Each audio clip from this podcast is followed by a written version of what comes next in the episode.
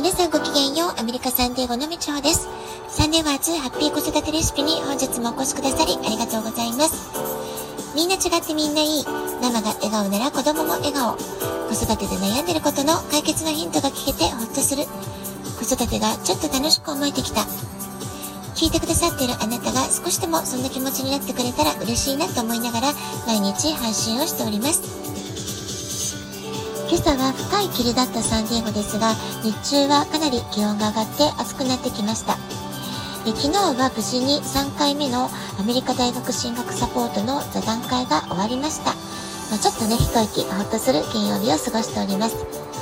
午前中は仕事を片付けて、ここは買い物に行ったり、冬物の片付けをしたり、クローゼットの中の整理をしたりしていました。あなたはどんな週末をお過ごしでしょうか？で昨日のね、座談会には東海岸の方、西海岸の方、まあ、全部でね、十数名の方がご参加くださいました。で、今回はね、お父様の参加もあったんですね。えー、積極的に質問してくださったのがとても印象的でした。で3回シリーズは毎回私とコンビを組む方を変えて実施しましたので MC の方、え質問者の、ね、方の個性が変わることで同じテーマを取り扱っていても光の当て方が変わるというかその、え質問される方の、ね、個性によって、え質問の内容とかアプローチがすごく変化して、え私もね毎回楽しみながら、え皆さんからのいろんな質問にお答えすることができたかなというふうに感じています。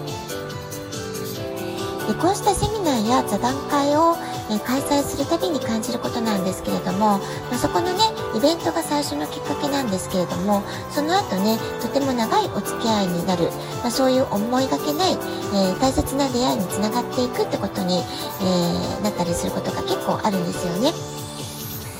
で中にはお客様になっていく方もいらっしゃるんですけれども例えば資産運用のお金のご相談でお話を始めたけれども金融商品を学んでいるうちにご自分の人生を、どのように今後生きていくのかあるいはご自分の人生をこれまでのことをね振り返って、とても向き合う時間を過ごせた、まあ、そういった方もいらっしゃいます。あるいは初は思春期子育ての相談からお話が始まったんだけれども、え、子育ての問題が少しずつ解決していくうちに子供のために何かしてあげたい、まあ、そういう母心がね強くなっていって子供にどうやったら資産を残すことができるだろうか、まあ、そういうことに、ね、なっていく考えが変わっていってやがて、えー、そのお客様は投資の勉強を始められたりえ投資とか、え資産運用のご相談をいただくようになる、まあ、そういうそういうね流れになっていく方もいらっしゃるんですよね。まあ、こういうことをねいろいろ、えー、伺っていますと本当に人と人とのご縁というのは、えー、とても不思議なものだなっていうふうに思います。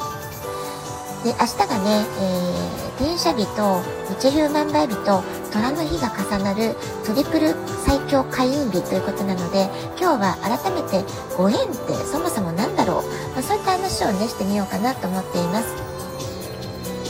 このご縁というのはもともと仏教の言葉だったりするんですよね、えー、仏教の説明によりますとご縁とは人間が作為的に作り出すつながりを意味する言葉ではありません。それは全ての物事が互いに関わり合って存在していること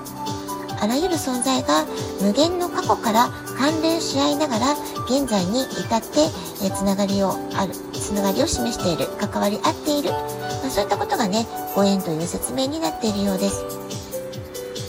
えー、もっとね分かりやすく言いますとご縁というのは人が発する、まあ、電磁波だったり波長だったり周波数といったね目に見えない形での、えー、人と人との交流というふうに言えばいいでしょうか。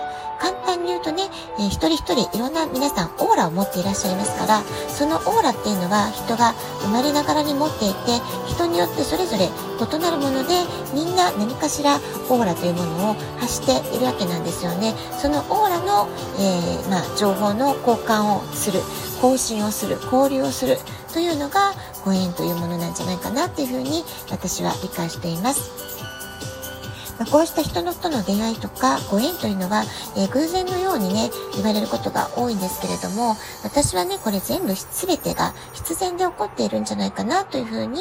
えー、考えるようにしています。今、このタイミングで必要な方に会うべくして出会ってる。まあ、そんな風にね、捉えると、えー、様々な人々、人と人との関わりというのが、えー、かなりね、客観的に俯瞰して物事を見つめられるようになってくるんじゃないかなって思うんですよね。すべての対人関係というのは自分が出会う相手、自分に何かを教えに来てくれている存在であったり、あるいは同時に相手にとっても自分が何かを教える存在になっている、まあ、そういうね仕組みで成り立っているんじゃないかなって思うんです。そして何かっていうのはその人にとっての気づきであったり発見であったり学びであったりえー、そしてね、えー、自分が喜怒哀楽の感情を感じやすい相手、つまりね、近しい存在の、えー、人間関係の方であればあるほど、その相手の人は自分にいろんなことを教えに来てくれている存在である、ということが言えるんじゃないかなって思います。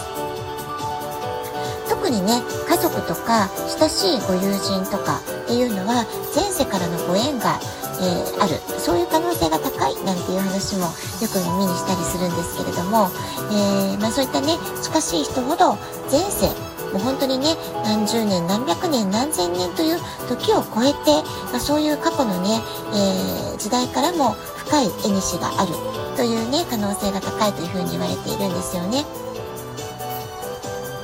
で日本語の表現でもあよくご縁がありますねとかね、えこの方とはご縁が何か不思議なご縁があってとかね、まあ、そういう表現ってあると思うんですけれども、まあ、そういったご縁があるなって感じる相手っていうのは気が合うなとかまたこの人に必ず会ってみたいなとかまたずっと友達でいいいい友達でいられるような気がするとかねあ最初の出会いの時から何かね、えそういう強いインパクトを感じたりってことがあるんじゃないかなって思います。えそれは持っているオーラが近いとか似ているとか共通の価値観とか共通の何かがあるからご縁がつながりやすいっていうことも言えるかもしれませんよね。で一方でね悪い縁っていうのもあるわけですよねどんなに近しい相手であっても今あなたを苦しめている縁というものがあるのであればそれはねあえて断ち切った方がいい縁というね悪い縁だという解釈もできるわけですそこから離れてしまった方が状況が好転する、まあ、そういう考え方もね、えー、冷静な目で持っておくってことも大事なんじゃないかなと思います。というのも、えー、一時期はとても大切なとても、えー、お互いにとって必要な大切なお友達だったとしますよね。ですけれども、それぞれの学びをやっていくうちに、私たちのお互いの魂の成長が方向性が違っていってしまう。というようなことも起こり得るわけですよね。ですから私たちが自らの魂の成長に応じて出会う縁というのも変わってきますし必要な縁というものも変わっていくわけです。ですから今のあなたにとって最良の縁を引き寄せるためにはどういうことを考えてどういう振る舞いをすればいいか、まあ、そういったことにね集中する方がとても大事なことになってくるんじゃないかなと思います。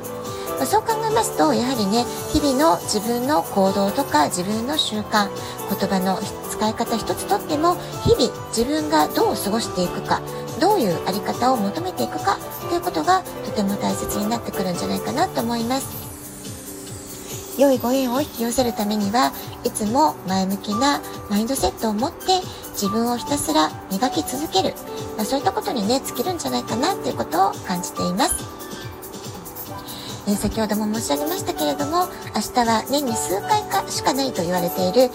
ーてえー、転写日、転写日と言ったりしますよね。まあ、そこに一粒万倍日と虎の日まで重なって、えー、トリプルに重なる、まあ、吉日がトリプルに重なっている、えー、最強、最上の吉日、開運日だというふうに言われています。ですから、えー、まあ、明日を迎える前にね、お家の断捨離ですとか、整理整頓とか、えー、トイレとか水回りのお掃除をいつもより丁寧にやってみるとかね、えー、自分が心地よいと感じる、え、日々の過ごし方をする、え、快適な音楽を聴いてみるとか、えすごくお気に入りの本を取り出して読んで読み直してみるとかね、まあ、そんな風に自分をご機嫌にして、えご自分の波動を整える、オーラを整える、そんな週末の時間にぜひしていてしていっていただきたいなっていう風に思っています。ラジオトークインストールしておきますと、スマホからいつでも簡単に聞けます。では、今日はこの辺で、今日も素敵なお時間をお過ごしください。素敵な週末でありますように、ごきげんよう、みちほでした。さようなら。